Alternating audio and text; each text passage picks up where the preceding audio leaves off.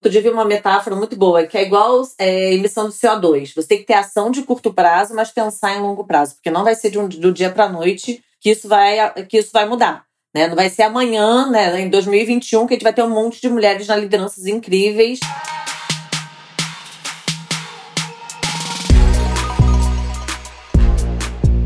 E aí, amados ouvintes, chega mais para mais um episódio do Job para Ontem, o nosso maravilhoso podcast que pretende resolver os grandes dilemas do mercado de comunicação.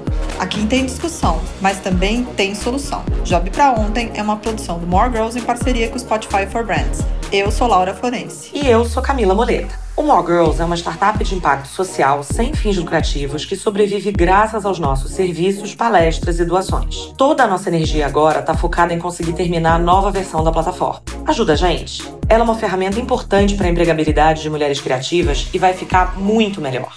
Com a nova busca inteligente, você vai poder encontrar criativas por etnia, por freelancers e até anúncio de vagas. Se você quiser ajudar, vai lá no nosso Benfeitoria fazer a sua doação. Se você for uma empresa e quiser investir mais, manda um e-mail para contato@moregirls.com.br. Moregirls se escreve sem o i. Agora chegou a hora do briefing. Logo depois entram os convidados para nossa chuva de ideias. E no final tem job entregue de verdade. O briefing de hoje é da Janaína Navarrete e da Ana Cortar. Vamos pro briefing? Em 2008, a organização do 3% Movement colocou um elefante na sala quando revelou que existiam apenas 3% de mulheres na liderança criativa das grandes agências dos Estados Unidos. De lá para cá, o movimento encontrou a força do feminismo digital e a hashtag Change the Ratio, que significa Vamos mudar a estatística, virou um grito de guerra.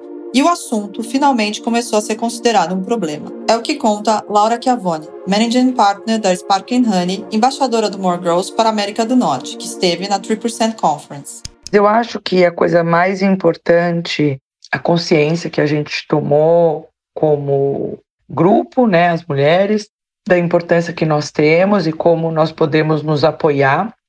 Acho que isso faz uma diferença enorme na, no crescimento das mulheres em posição de liderança. Acho que a gente falar por nós nas, na indústria, usar as nossas posições de poder para pressionar a indústria faz muita diferença. Aqui nos Estados Unidos fez uma enorme diferença.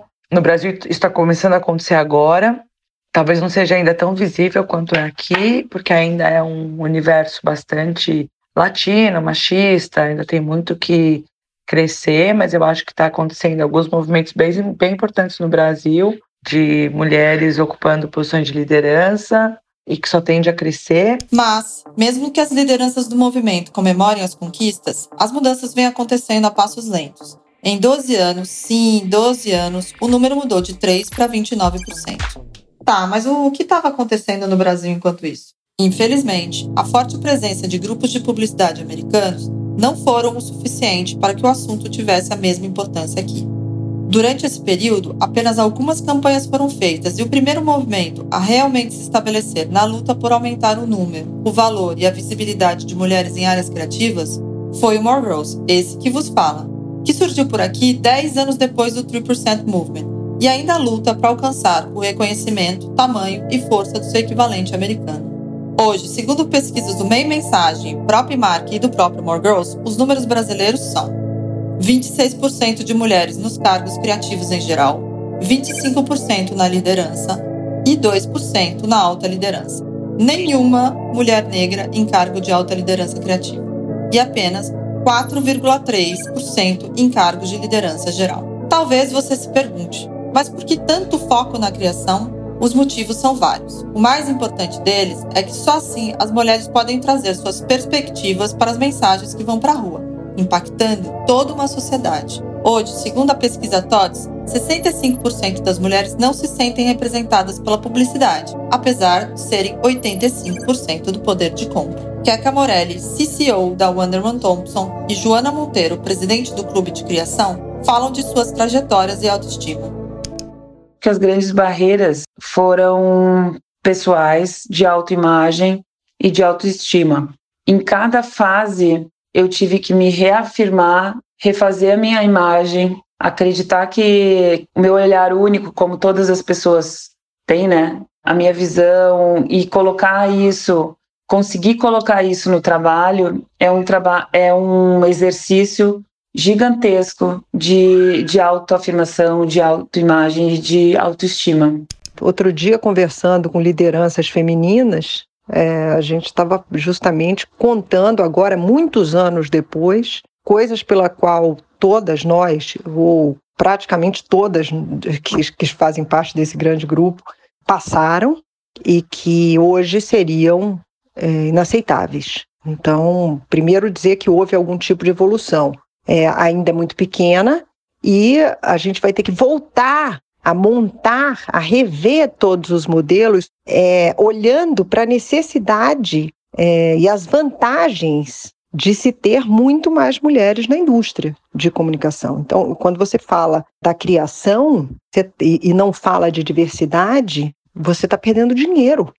É verdade que a presença feminina é comum em todas as outras áreas, mas quanto mais perto do topo da pirâmide, menos mulheres. Apenas 10% dos CEOs da indústria de comunicação são mulheres. Talvez seja uma das explicações por que a indústria da publicidade criou tantos estereótipos, como a gostosa da cerveja, a mulher multitarefa e a descontrolada do cartão de crédito. Apesar de termos mulheres em todas as fases do processo de elaboração das campanhas, os números mostram que não são elas que têm o maior poder de decisão. Maria Guimarães, fundadora da consultoria 6510, comenta. Quando a gente fala sobre liderança, seja em publicidade ou em qualquer outro mercado, a gente fala sobre espaço de poder. E nós sabemos que os espaços de poder sempre foram exclusivos dos homens brancos de classe A e heterossexuais. Por isso, criou-se um mito de que os critérios para liderar são os critérios que esses homens cabem algo mais viril, mais agressivo, com menos emoção, com menos compaixão. E é a partir desses requisitos que foram criados vários estereótipos em torno da mulher para criar entraves para a nossa presença nesses cargos. Apesar de essas características que eu listei antes não serem exclusivas dos homens, uma mulher para chegar a um cargo de liderança por muito tempo precisou se masculinizar, entre aspas. E isso basicamente significa agir de forma mais agressiva, abdicar de dar atenção à vida pessoal, abdicar ou adiar muitas vezes a maternidade. Ok, podemos dizer que avançamos um pouco. O assunto Mulheres na Criação está mais presente na agenda do que foi no passado, graças inclusive à pressão de alguns clientes. Mas estamos longe de uma realidade que impeça as mulheres de deixarem suas posições antes de chegar à liderança. Assédios frequentes, jornadas de trabalho extenuantes, falta de apoio à maternidade, falta de espelho na liderança e nenhuma discussão sobre saúde mental feminina são alguns dos motivos para que a evasão de mulheres na criação aconteça. Para você ter uma ideia, a diferença entre o número de mulheres nos cargos júniores cadastradas na plataforma More Girls para os cargos de liderança é de 62%. Eu sou mãe há 12 anos, eu estou no mercado há 22 anos, e nesse tempo eu parei, eu saí do mercado duas vezes. Saí por exaustão, porque eu estava exausta de, de ter que dar conta da vida, do dia a dia da casa, da rotina do filho, das campanhas que eu precisava criar, das piadinhas que eu tinha que aturar. É, a primeira vez eu parei, quer dizer, eu fui parada porque eu fui demitida no primeiro dia da minha volta da licença maternidade. E 15 dias depois eu já estava numa nova agência, trabalhando loucamente, todo dia até meia-noite, final de semana. Eu tinha um bebê de cinco meses em casa e estava insustentável. Então eu parei, fiquei três anos trabalhando de frila em casa. E aí depois disso eu resolvi voltar. E quando eu voltei, eu vi que nada tinha mudado muito. E vi que, pior, se antes eu tinha que me masculinizar para fazer parte da criação, agora eu tinha também que ignorar que eu era mãe. É importante lembrar que a presença feminina na liderança pode ajudar as agências a fazerem o que tanto buscam: reinventar o negócio. Segundo pesquisa da McKinsey, empresas brasileiras com mulheres na liderança têm 50% mais de chance de apresentarem melhor rentabilidade. Complementando esse raciocínio, gostaríamos de citar o recente reporte publicado pela Harvard College. O mundo pede cada vez mais líderes transformacionais, em vez de apenas transacionais. Esses costumam ser oportunistas e tendem a reforçar o status quo, explorando as divisões existentes para mobilizar apoio para si mesmos. Líderes transformacionais têm forte influência na identidade do grupo, um tipo de influência que transforma o eu e você em nós. Essas características, de acordo com a pesquisa realizada pela Accenture, são mais facilmente encontradas em mulheres. Se os números revelam o óbvio, que a gente precisa urgente de mais mulheres em cargos de liderança criativa, por que será que não conseguimos avançar? Algumas hipóteses são os critérios que hoje ditam as contratações: inúmeros prêmios, passagem por agências famosas, ter trabalhado com grandes clientes globais e ser indicado por outro criativo influente. Mas se as mulheres não têm as mesmas oportunidades, a chance de ganharem uma vaga concorrendo com candidatos homens é quase zero. Ainda mais se a capacidade de liderança e os soft skills que citamos acima não forem levados em consideração. Ana Leme, consultora e coach de carreira, complementa esse raciocínio.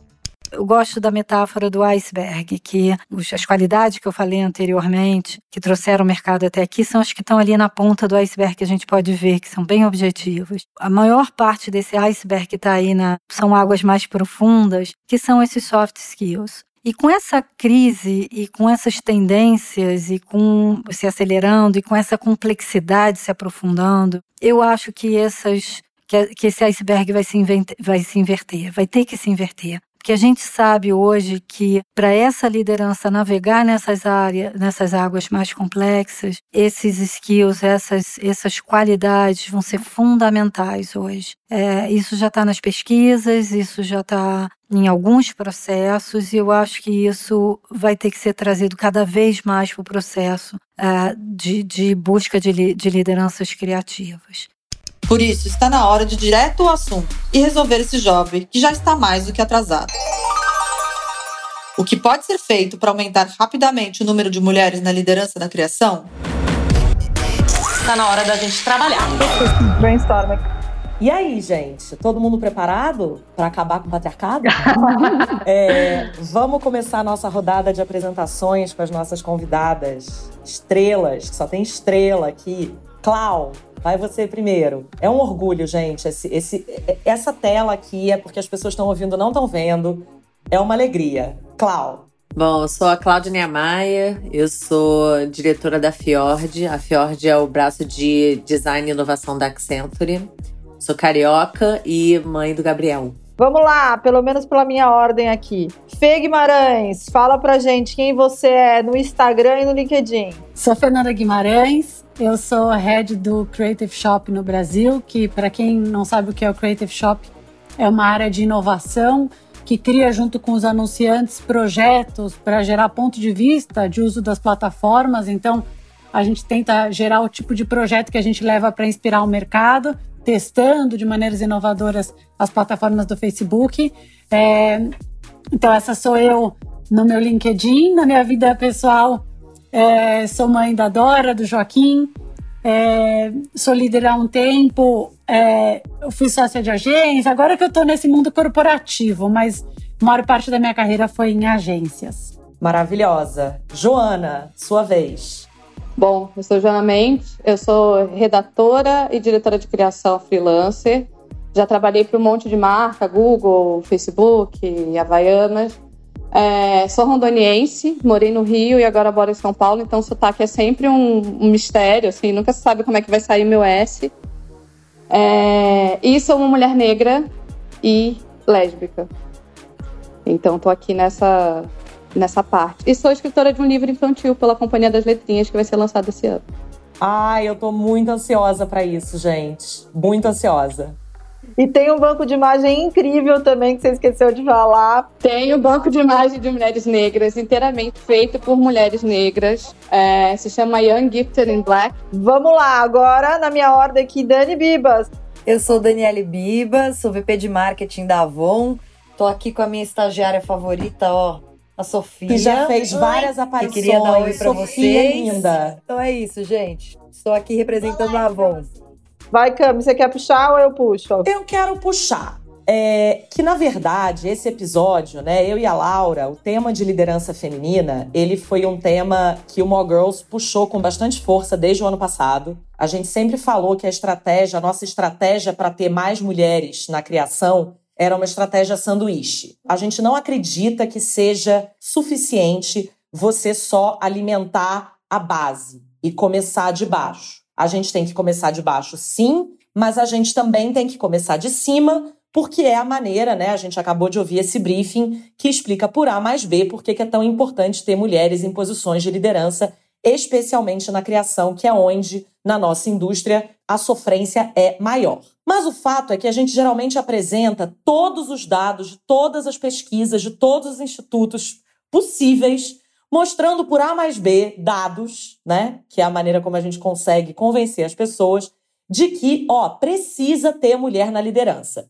E dados não tá funcionando. Gente, qual é, e é esse que é o tema desse episódio, o que que a gente faz para convencer esse povo de que precisa ter mulheres no topo? Não adianta só abrir uma escolinha. Precisa ter mulheres no topo. O que que a gente fala para as pessoas que hoje detêm poder, influência? Ó, precisa contratar a mulher na liderança. Vai.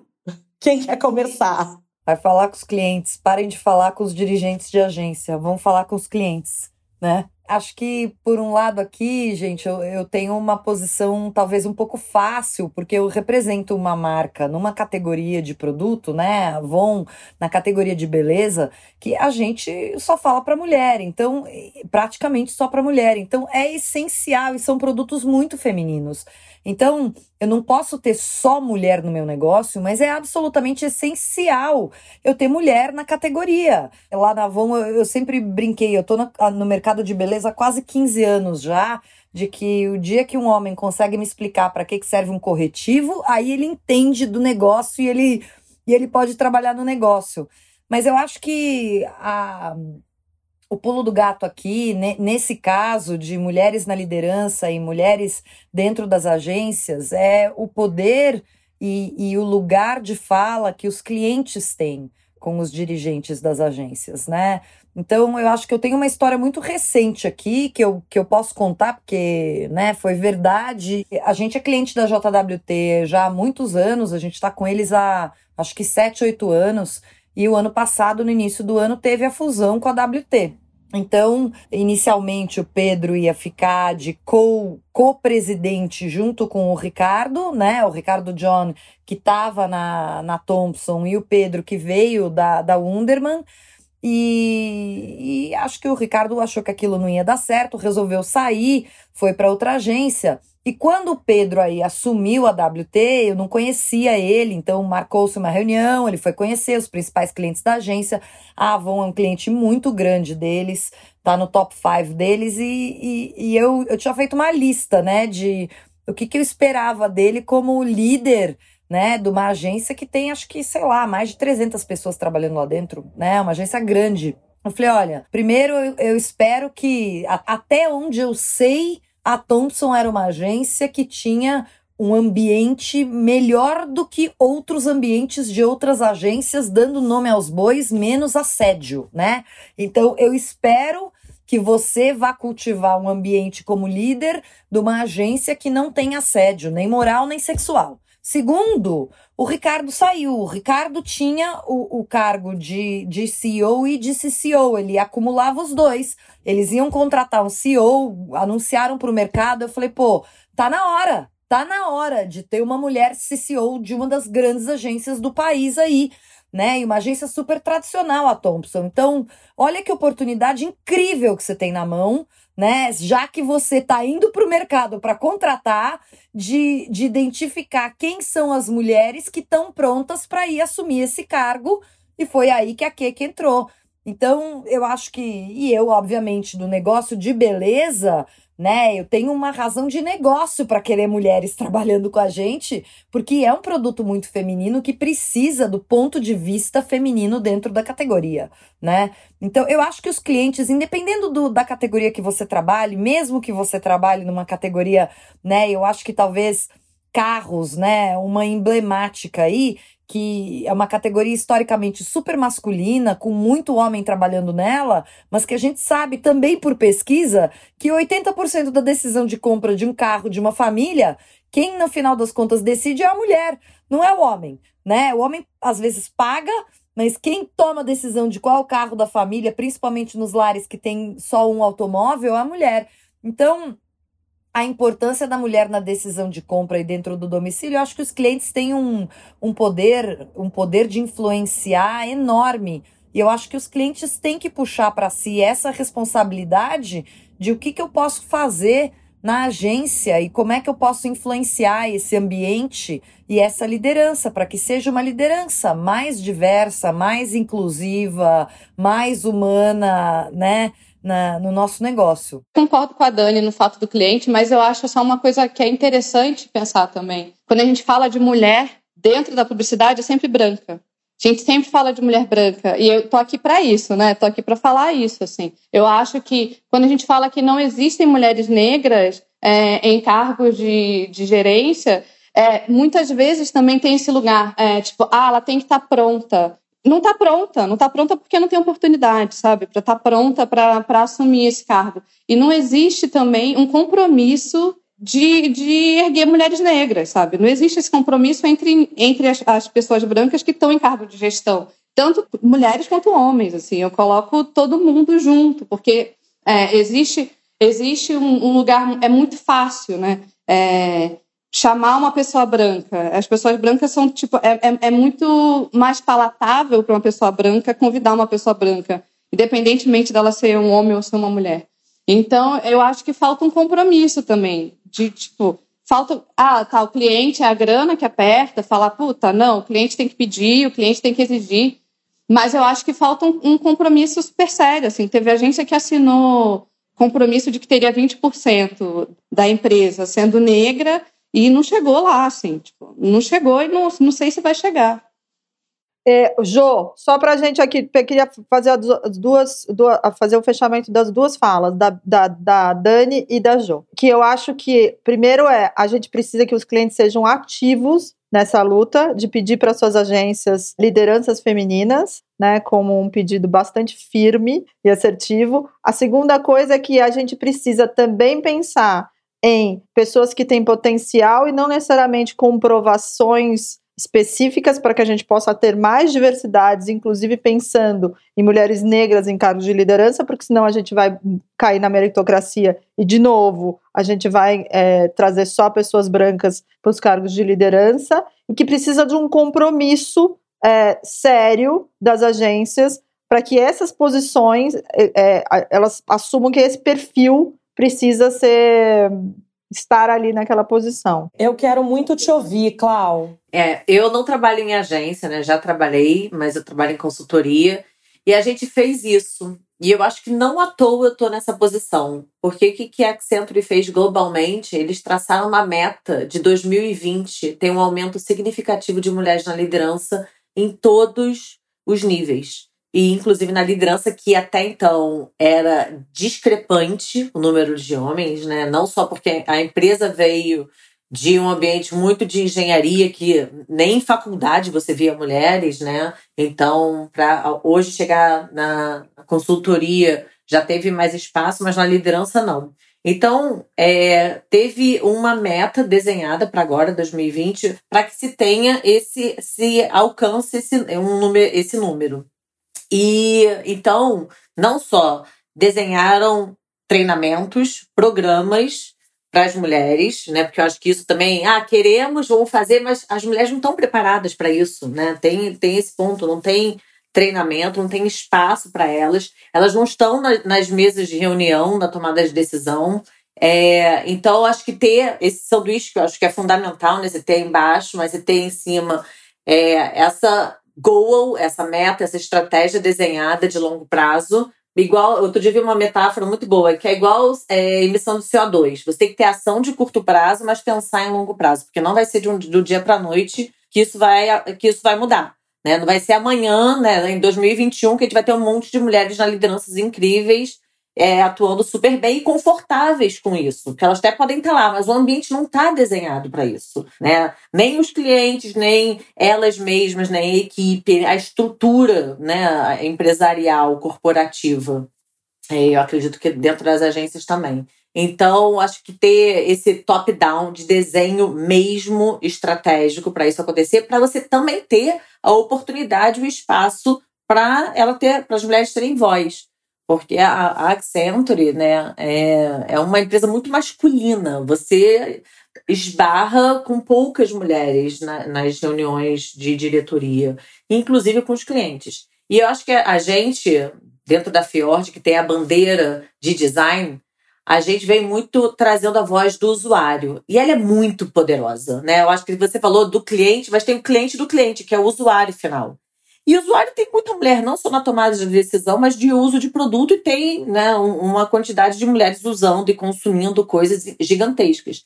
Só que a maioria dos homens, brancos, cis, né, é, classe média alta, estão aqui na Faria Lima tomando decisão e não estão com noção o que, que o Nordeste, o interior de São Paulo, o que, que o sul do Brasil, o que, que as mulheres estão consumindo. Então, acho que trazer mais a, a voz do usuário, se aproximar, que isso já está acontecendo, não é à toa que o design também está ganhando mais visibilidade, né? Mas eu acho que a mulher também tem uma voz muito grande dentro desse espaço para a gente conseguir ter esse respeito, né? Eu acho que é, tem um pouco de respeito. E eu acho que tem um outro gap que, por mais que tenha um monte de estratégia, que por mais que tenha um monte de desenho, programas para acontecer, tem, a gente tem um, uma barreira que é a mentalidade, né? Que ela não muda de um dia para noite. A mentalidade dos homens, dos tomadores de decisão que vão botar esses, abrir essas posições, dar esses cargos, promover essas mulheres respeitar elas, tirar o assédio,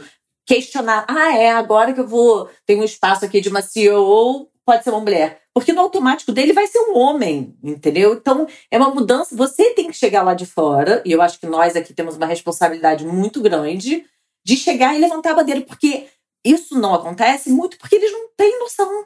Né? É falta de noção mesmo, assim. Eu vou, eu ia muita reunião, eles falavam, ah, e eu, eu, eu levanto essa bandeira, eu falo sobre isso. E eles falam, nossa, eu nunca tinha percebido isso. Falei, olha, você acabou de fazer. de Olha a quantidade de mansplaining que tá rolando aqui. Eu sou a única mulher em muitas reuniões. Eu falo. Eles, ah, é. Eu falei, agora eu posso falar, né? tipo, você, olha quantas vezes você me cortou. É porque eles não têm noção mesmo. Então, assim, eu, eu fico até meio que com pena. Às Ai, você jura que você fica com pena? vem aqui, deixa, vem cá, vem cá, deixa, deixa eu te explicar uma coisa, sabe? É, porque eles não têm. Então, acho que a gente também tem esse, esse poder, né, de fazer isso acontecer, de levantar essa bandeira para quebrar um pouco desse piloto automático que eles estão. Então, acho que isso é um trabalho que não é, não é de um dia para noite. Deixa eu só reformular um pouquinho só, só concluindo o que você falou, Cláudio, a gente tem, então, assim, metas claras da companhia, ações a curto prazo, mas pensar a longo prazo. E eu puxei uma coisa da sua fala, queria ver se é verdadeira, que as mulheres na liderança têm uma responsabilidade maior de puxar esse movimento, né? Tanto cultural quanto empregatício para que, que acelere. Mas você sabe, Laura, que uma vez falaram para mim, né? Eu estava tendo um papo sobre diversidade. Uma pessoa falou para mim: é, o inverso do privilégio não deveria ser a culpa, deveria ser a responsabilidade. Né? Então, se você tá num cargo de liderança onde tem poucas mulheres, né? É, é isso que eu sinto hoje. Eu, eu, eu sinto que eu tenho responsabilidade. Como é que eu vou trazer mais mulheres para a liderança, mais mulheres negras que estejam no, no nível gerencial acima ou no nível de diretoria para cima, o que, que a gente vai fazer sobre inclusão. Eu acho que é isso, esse sentir é, é, é, o peso no ombro mesmo, é responsabilidade. Não só, eu acho que dessa responsabilidade de falar para cima, mas de também empoderar quem tá embaixo, porque é tão maçante essa história e você vê um muro tão grande para percorrer né, essa trajetória, que as mulheres não se veem ali, porque não tem espelho. Então, acho que a gente também tem a responsabilidade de ouvir, né, de dar espaço, de empoderar essas mulheres para chegarem lá. Não, vai, não tem mulher lá, mas você vai chegar, sabe? Claudinha, sem querer, deu spoiler de um episódio que a gente vai gravar hoje também, que é sobre o papel dos homens, porque a gente acredita que Assim como não é responsabilidade das mulheres negras falar de racismo e falar do, do papel delas na liderança, também não é só papel das mulheres brancas e qualquer tipo de mulher falar sobre mulheres na liderança, é papel dos homens também. E a gente vai falar sobre isso. Eu acho, às vezes, que se a gente não fala, se a gente, mulher negra, não fala, não, a pauta não, não entra na mesa, assim. Eu acho que a gente tem um apagamento tão grande das mulheres negras que se a gente não traz esse assunto, ele não é falado. Então, assim, assim como estava é, falando, é, a Cláudia estava falando, ah, o mansplaining e os caras não percebem. As pessoas brancas não percebem, assim. As pessoas brancas não percebem que, por exemplo, quando vão num restaurante, eu moro em Higienópolis. Quando eu vou, entro num restaurante de Higienópolis, eu sou a única pessoa negra naquele restaurante. Então, assim, as pessoas brancas não percebem que vivem numa Suécia, sabe? Então, assim, e não percebem que, ah, eu tô nesse lugar aqui, tem outra pessoa, tem uma pessoa negra sentada do meu lado? Não, não tem. Em cargo de, de liderança. Então, assim, o que, que a gente tem no Brasil? E por isso também que Camila estava falando, ah, a gente vê a base. A base da, do trabalhador brasileiro é, é negro. Então, assim, a gente tem, se a gente entra na agência e vai na, no administrativo, é negro. A gente sabe que tem negro na, na, em agência nesses lugares, assim, varrendo, né? É, estagiário, trainee, mas acima não, não fica. Por quê? Porque é um ambiente tão tóxico e tão racista que as pessoas saem. Então, assim, já trabalhei em empresa de gente que a gente está aqui conversando que eu tive que sair porque era uma empresa racista, que foi racista comigo. Então, assim, é, não existe, assim, a gente sai, a gente prefere sair do que ficar sofrendo racismo e qualquer outro tipo de violência. Ô, Jo, você acha que deveriam ter metas, puxando um pouco da sua fala, metas específicas para as mulheres negras na liderança? A gente tem que ser clara nesse podcast, porque assim, a gente falou muito sobre a problemática. O que, que você acha que uma empresa deveria fazer para trazer mais mulheres negras? Eu acho que a gente tem que entender reparação, assim, claramente, sabe? Eu trabalhei numa agência gigantesca que tem o nome de um continente. E aí, e essa agência eu lembro de ter falado, falado, ó, oh, eu, eu sou ótima para essa vaga, porque eu sou, além de, era uma vaga para uma empresa de beleza, falei, e além da empresa ser extremamente, buscar beber extremamente daquele lugar lá, né, de, de onde eu vim, eu sou uma mulher negra, é, e aí vocês estão falando muito com mulheres negras, eu acho que eu poderia ser o lugar. Ela, ah, a gente não queria cota aqui. Aí eu fiquei assim, tipo, mano, que isso, sabe? Assim, eu falei, mas acho que você não tá entendendo, assim, o que que eu tô falando. Você, tipo, você, a gente não tá tendo essa conversa. Então, assim, eu acho que é importante ter lugares, assim, para entender essa responsabilidade, sabe? Entender, essa, é, entender que ser branco nesse país é um privilégio, que você pode passar. As pessoas brancas não se entendem como racializadas no Brasil. Então, entendem que não, que não é raça ser branco, que é o padrão, né? Então, vão vivendo a vida tranquilamente. É muito, é muito tranquilo ser uma pessoa branca. Eu falo para a Bárbara Soalheiro, da mesa, que se eu fosse branca, eu não precisaria nem ser um, um, um, homem, assim. Tipo, se eu fosse uma pessoa branca, uma mulher branca, eu estaria, tipo, eu não estaria nem aqui, sabe? Assim, eu estaria riquíssima, assim, tipo. Mas eu sou uma mulher negra. E sou rondoniense, sabe? Então, assim, é, é um caminho muito mais difícil. Fê. Tá bom, então eu vou dar minha perspectiva. Desculpa que ela vai ficar meio atrasada, porque agora eu vou incorporar o que todo mundo falou. Mas a primeira coisa que eu queria dizer é que, como todo mundo já pontuou o óbvio, eu vou tentar fazer duas é, duas pontuações que elas tentam ser particulares pelo ângulo que eu estou olhando, tá? Então, para tentar dar uma contribuição diferente do que já foi brilhantemente colocado. A primeira, eu queria corroborar com o que a Daniele falou, eu queria dar mais uma prova de que é verdade o que ela falou. Uma vez ela fez um gesto que foi super importante para minha carreira e eu queria é, iluminar ele aqui. A gente estava numa viagem do WPP a trabalho, assim, enfim, e ela como cliente estava e eu estava também. A gente tinha acabado de fazer um projeto importante com a Avon. Na época, eu, eu, ele, hoje ele é presidente do WPP, não, não lembro o que, que ele era na época, mas alguma coisa similar em termos de importância. E ela foi até ele numa conversa e disse: Você conhece a Fernanda Guimarães? E ele falou, ele sabia, mas não sabia no detalhe, a gente não tinha uma proximidade no dia a dia, e ele falou, pois você devia conhecer, que ela é um dos talentos que está no seu grupo de agências, e você deveria conhecer. E foi um gesto muito importante para minha carreira, e depois disso, ele me chamou para ter uma conversa, e me conhecer mais e tudo mais, em nome do que ela tinha colocado. Então, esse tipo de gesto que ela fez, é, de saber o que é é, ser uma mulher na liderança, de ser percebida, de ter visibilidade, etc. O que ela devolveu para mim foi super importante. Então, eu acho que o papel do cliente, para primeiro corroborar com o que ela falou, é essencial, porque a gente sabe que é, você abrir seu espaço de poder, você ceder poder, faz parte é, dessa luta pela subrepresentação.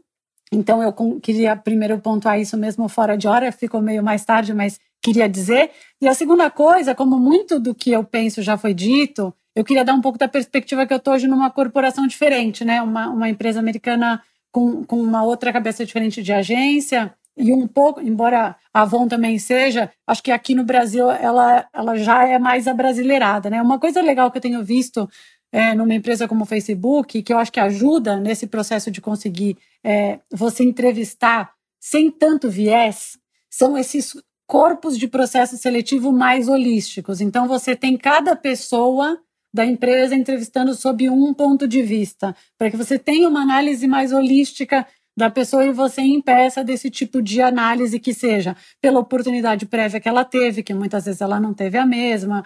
Você para de olhar pelo viés inconsciente que você tem de uma série de análises e você consegue tentar colocar essa intencionalidade na busca pelo olhar diferente. Então, onde eu acho que tem um gap importante, quando a gente chega e fala, ah, mas o dado diz isso, o dado diz aquilo. O dado, ele chega uma hora que a pessoa ela não é só uma pressão às vezes. O que eu sinto falta é que a pessoa de fato queira buscar esse olhar diferente.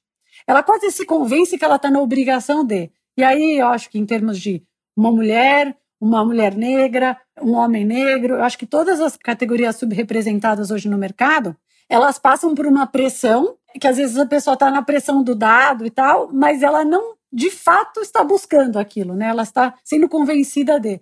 E eu sinto que tem um potencial muito grande dessa experiência dar certo quando a pessoa de fato está buscando pela, por esse olhar diferente.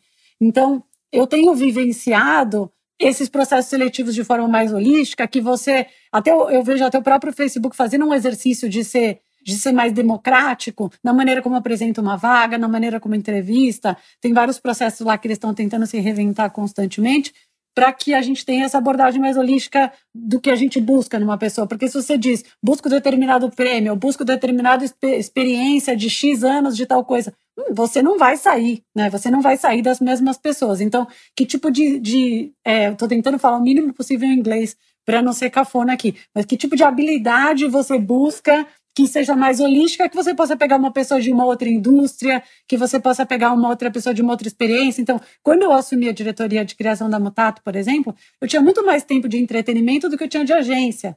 Precisou que alguém tivesse intencionalmente o olhar de buscar uma pessoa com um portfólio diferente. Então, essa visão holística, eh, para mim, ela faz diferença. Puxando isso que você falou, eu acho que é muito importante esse ponto. Eu queria eh, trazer ele mais para a praticidade, para a luz. Porque, veja, eu, o Facebook tem esse processo seletivo, tem, tem pessoas lá dentro responsáveis por ela, né?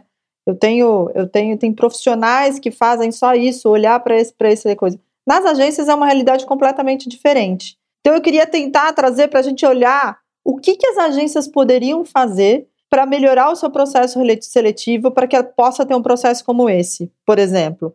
É, eu acho que a gente parte do zero, porque hoje, como o briefing falou, o processo seletivo ele existe assim, liga para os amigos e fala: tem uma diretora de criação aí, me manda. Ou se a, se a pessoa não está no circuito dos amigos, ela, não, ela acaba não sendo evidente. Como é que o processo seletivo de uma agência pode ser melhor? Assim, o que, que a gente pode dar de ideias né, para para a gente poder fazer com que isso aconteça de fato, né? Porque começa no processo seletivo. Só complementando essa questão do processo seletivo, mesmo que a pessoa, vamos lá, né? O More Girls ele começou por isso. A gente precisa dar uma ferramenta para o mercado para acabar com a cultura do, do que indica. Aí vamos dizer que a pessoa usou uma ferramenta de busca, um diretório, uma planilha, não importa, para encontrar um nome diferente. A decisão de contratação ainda está em cima de uma pessoa de duas no máximo.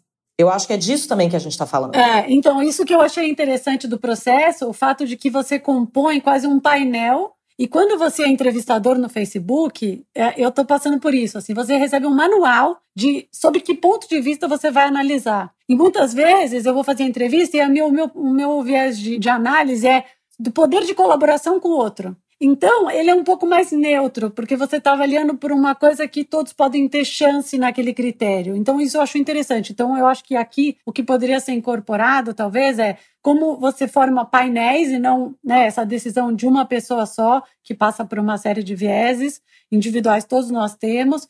Como que você compõe, como que você coloca critérios, essas verticais de avaliação que elas sejam menos assim baseada, né, num projeto específico ou numa entrega específica, e sim numa capacidade, numa habilidade. E concordo plenamente com, eu não lembro de quem foi o áudio que entrou, mas que pontuou que ainda mais nesse tempo tão incerto, que todas as cartas se embaralharam, não adianta vir alguém com um manual de como fazer, ninguém sabe. Você tem que estar atento, você tem que estar presente, você tem que ter uma capacidade né, de, de ser criativa, de, de, de reagir. Então, é, eu acho que mais que nunca eu concordo muito com aquilo de que vai ser cada vez mais essencial, mas eu, eu das sugestões mais práticas, eu diria que é compor um, um, um, pessoas, fazer treinamentos com essas pessoas, isso é uma outra coisa que a gente passa rigorosamente por um monte de treinamento, treinamento para entrevistar, treinamento de inclusão, treinamento é, de, de viés, de uma série de coisas que eu acho que também podem ser contribuídas. E, e eu acho que foram coisas que, que, a meu ver, fizeram alguma diferença, se eu puder contribuir. E puxando um pouquinho de, do que falava, se vocês tiverem outra coisa para dizer aqui, complementar o áudio da Fê, só fazer assim eu paro de falar, gente. é, mas eu queria puxar isso porque eu fico imaginando, e esse processo é, me parece bastante interessante quando o poder de decisão não está na mão de uma pessoa só. Óbvio que o gestor tem um, tem um papel ali importante, mas você divide o poder de decisão. Mas ao mesmo tempo eu fico pensando no CCO ali, que é o cara que manda, que é o absoluto, que hoje a gente tem a cultura daquela pessoa imaginando ele que ele vai abrir mão desse privilégio de poder escolher as pessoas que estão exatamente abaixo dele. Então, acho que passa por cultura também. Então, assim, além desse processo todo. Sim, mas que... posso te contar como que isso resolve, Lau? Só pra te falar, porque eu também fico nessas. Eu, eu fico pirando nisso também, porque eu ficava assim, gente, como assim eu não vou decidir quem vai na minha vaga? Mas olha como que é curioso, como é democrático. Todo mundo vai lá e opina e preenche numa plataforma qual que é a sua opinião. O gestor, ele até ele vai decidir dentre as pessoas que estão lá, então ele continua com esse poder. Mas se ele for contra argumentos que estão muito cristalinos ali por todos, ele vai ter que ter uma muito boa explicação para isso. Então, se todo mundo disser assim, ah, essa pessoa é extremamente competente, ele falar assim, não, mas eu quero a outra, ele tem que se explicar para esse júri de pessoas que estavam presentes no mesmo momento e preencheram numa plataforma que elas discordam daquela opinião. Então é muito. Depois tem tipo uma reunião de novo em que se discute. Eu sei que é difícil de você operacionalizar numa agência, porque eu já tive, por exemplo, na Mutato que a gente contratava uma pessoa por semana, né? O Facebook ele tem é, as corporações elas têm esse tempo e um cuidado com a carreira, um plano de carreira, o RH tem muito mais estrutura, eu concordo. Mas eu entendi que às vezes pequenos gestos que tornam o processo mais democrático podem ir ajudando. E você continua dando para o gestor esse poder, mas acontece que ele não é inquestionável. E eu acho que isso já é alguma coisa, sabe? Ele tem que ter muito bons motivos, porque tem outras pessoas que são testemunhas dessa decisão. Vai, Dani. Eu, uma vez, tive uma conversa com o ACO é, da Avon. Eu estava falando com ele exatamente sobre negros em cargos de liderança, né? E o que ele me falou foi o seguinte: ele falou, Daniele, você precisa contratar potencial e não contratar experiência, né? Porque se você ficar só olhando para o que a pessoa já fez, você nunca vai conseguir chegar nos, no, no, nos níveis que você quer e, e impulsionar essas pessoas, porque, porque hoje não tem, né? Então você precisa contratar potencial. E aí a conversa foi como é que eu identifico o potencial na, no, dentro dos processos que a gente tem hoje, da maneira como a gente faz hoje, a, o processo de entrevista, como que você fala com a pessoa. Eu fui treinada durante anos na minha vida como é que você entrevista alguém para um cargo, o que, que você pergunta, o que, que você não pergunta. Eu acho que tudo isso tem que ser revisto, porque se eu sentar na frente de uma pessoa e conversar com ela durante uma hora com o objetivo de, de identificar potencial futuro, deveria deveria ser uma conversa muito diferente do que identificar o que, que ela já fez no passado, né? E, e eu acho que é, é isso que as, que as corporações precisam repensar como é que elas vão fazer isso, né? Como é que você vai identificar esse potencial? Fala, Ju. A gente procura gente igual a gente, assim, o que acontece nessas entrevistas é são de pessoas iguais contratando. Então, é, é, muita autorreferenciação, né? Ah, eu conheço fulano porque ele fez sua faculdade comigo, então é mais fácil, assim. É até uma coisa meio... A gente pode até dizer que é uma coisa meio ancestral, né? Nesse sentido do tipo, ah, essa pessoa é da mesma tribo que eu, sabe? Então tá tudo bem. Só que aí a gente tá num universo completamente diferente, num mundo completamente diferente, e a gente não abre esse espaço para outras pessoas entrarem. E aí eu acho também, quando a gente vê aquele tiozão branco da publicidade falando: ah, a publicidade está muito chata. Tá muito chata a propaganda hoje em dia, tá muito chata. Mas tá chata porque só tem essas mesmas pessoas que vieram dos mesmos lugares, que têm as mesmas referências, que almoçam nos mesmos lugares. Então, assim, Então é óbvio que a publicidade está igual. E aí não lembro também quem falou assim, tipo, essas pessoas não têm noção de Brasil, né? Então a publicidade é feita para São Paulo, para os jardins, e é isso, né? Então, assim, quando. Eu lembro que eu estava numa agência e aí o diretor de criação falou assim: o que, que você achou desse anúncio que está na rua? Eu falei, cara, não está falando com ninguém, sabe? Assim, tá falando com os brothers da publicidade. Mas a galera que toma cerveja, tipo, não vai comprar cerveja por causa desse argumento, sabe? Então, assim, tá tudo, tá tudo igual, assim. Tá, tá chato porque é um, bando, um bando, bando de boy branco igual fazendo a mesma coisa. Isso, isso puxa um pouco o que, é que a Clau acabou de falar, né? Que é você também contratar as pessoas baseado nos seus usuários. Se você está querendo falar com o Brasil, você precisa olhar para fora. E um outro parênteses que eu ia fazer uma, da frase da Dani agora é muito curioso que a gente assume que, ah, beleza, então os critérios de contratação que a gente está tendo agora, que são muito baseados em experiência, sim, a tendência maior é que homens brancos cis preencham esses critérios de experiência. Mas a verdade é que nem sempre.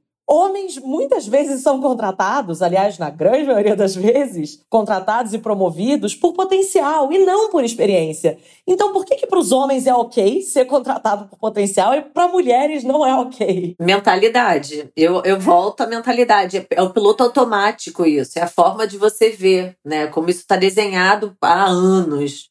E o que você falou, é, Joana, sobre a multidisciplinaridade e a diversidade dentro das equipes, eu acho que é uma a gente vai ter que tomar essa decisão. A gente vai. É uma luta, assim. A gente vai ter que levantar essa bandeira, comunicar muito, desenhar estratégia, porque as pessoas não sabem. A gente precisa criar esse awareness. Falar, eu tinha meta, eu como diretora quer falar, eu quero alguém do sul, eu quero alguém de Minas, eu quero alguém do norte, eu quero alguém do nordeste. Eu montei uma equipe assim. E, e, o RH precisa estar preparado. E a Dani falou uma coisa: a, a, as empresas. A gente tem que dar meio que nome aos bois também, né? Porque a empresa é um ente ali. Eu acho que a gente tem que assumir um pouco de que boi é a gente nessa boiada e lutar pelo que a gente acredita e ver, reverberar essa história, porque o RH não está preparado, muito menos dentro de, dentro de agência, né? Porque o RH é, é totalmente operacional. E ao, mesmo em lugares que o RH não é operacional, ele não está preparado para isso. Eu chego pro RH, a Accenture tem uma super estrutura de RH. Eu falo, eu quero alguém de comunidade. Ela não sabe o que fazer. Esse é o ponto. Eu queria fazer esse ponto, a, é, que é onde, onde vai, onde vai procurar, né? Porque tem essa questão. É, eu acho que, que, que mulheres é, é uma, é, não dá para dizer que, não, que elas não existem. Estamos aqui no chat com algumas, não dá para dizer, mas não existe. 54% gente, da população. Mas a gente tranquilo. ouve isso. Ah, eu não sei onde elas estão. Né? Então, essa é a questão também.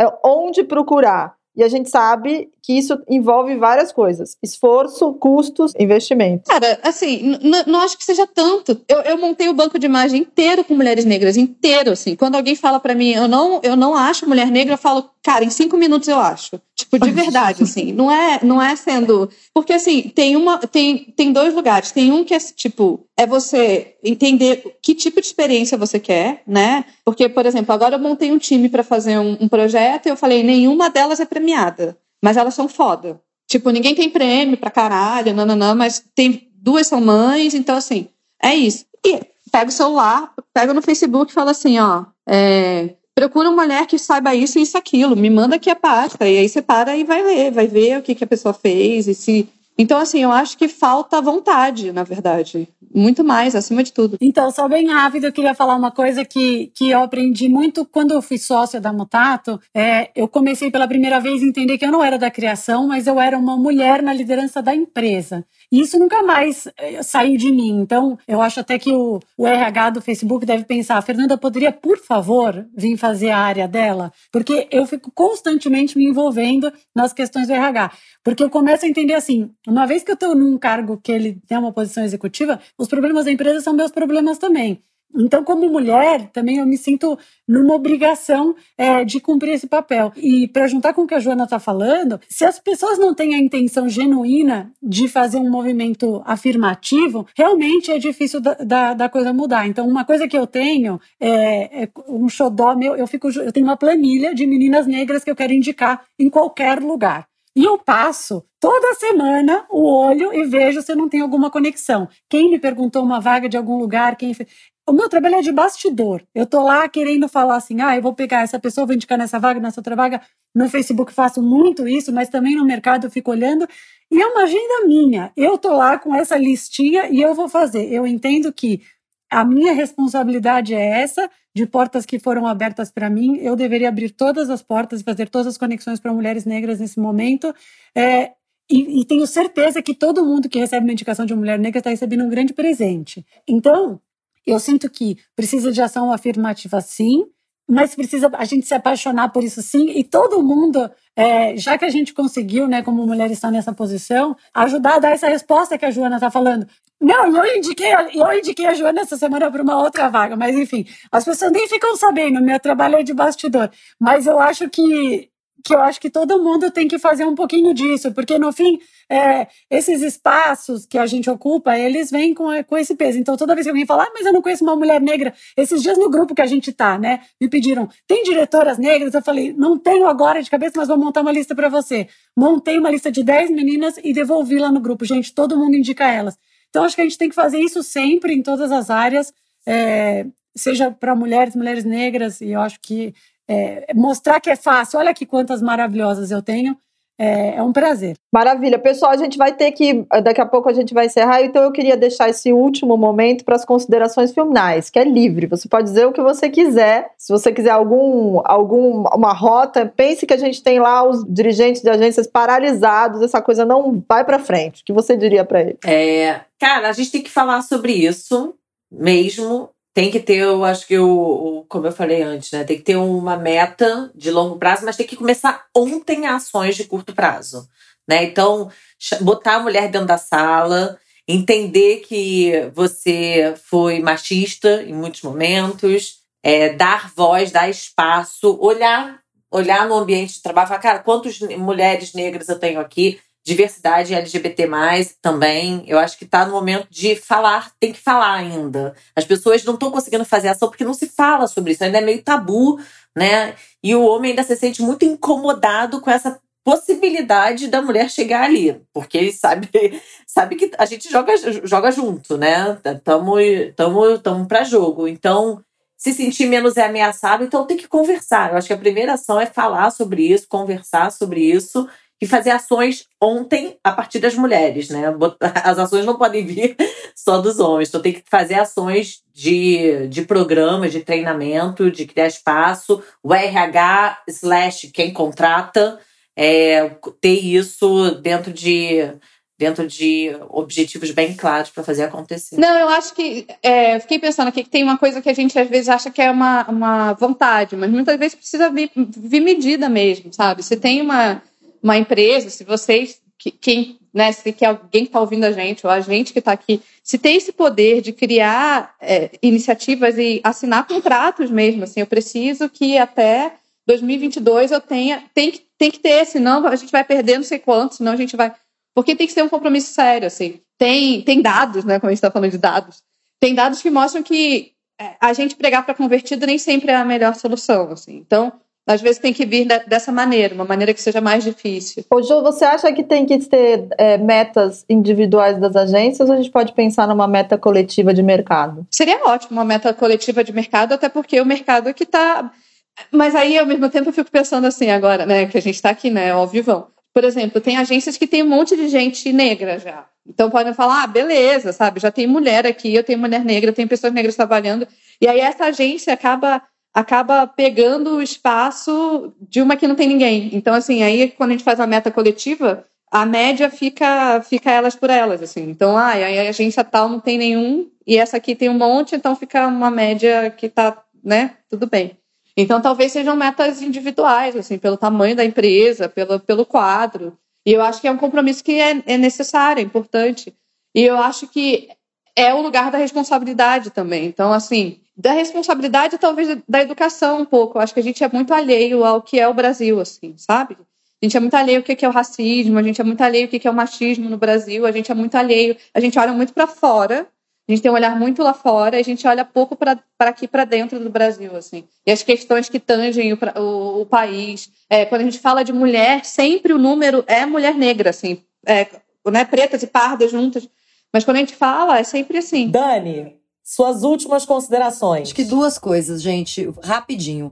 Uma, eu acredito muito em meta, eu acho que tem que ter meta para cada executivo e para cada empresa. Executivo é um bicho que corre atrás de meta. Se isso não for meta estratégica, concordada na empresa, no ano tal, eu vou ter X% para qualquer que for das populações, eu acho super difícil a coisa ir organicamente. Ela, ela realmente tem que entrar na pauta estratégica das empresas e virar meta mesmo para as pessoas. E a segunda coisa é que eu acho que as pessoas elas, elas têm que tomar as decisões e às vezes vai demorar um pouco mais, né? Você achar aquele candidato que você queria, ou às vezes você vai contratar uma pessoa e você vai ter que treinar por mais um tempo, mas você tem que acreditar que você está fazendo isso e que vai ter um benefício para o seu negócio, porque você vai ter uma visão muito mais, como a Joana falou, perto da realidade, perto do que é o mundo hoje, não da bolha onde você vive. Então, eu acho que as pessoas às vezes precisam dar um voto de confiança e falar: não, eu quero contratar uma pessoa com este perfil. E mesmo que demore um pouco mais para você achar a pessoa certa, eu acho que é, é, esse, é essa decisão que você tem que tomar. Fê, você que estava querendo falar antes,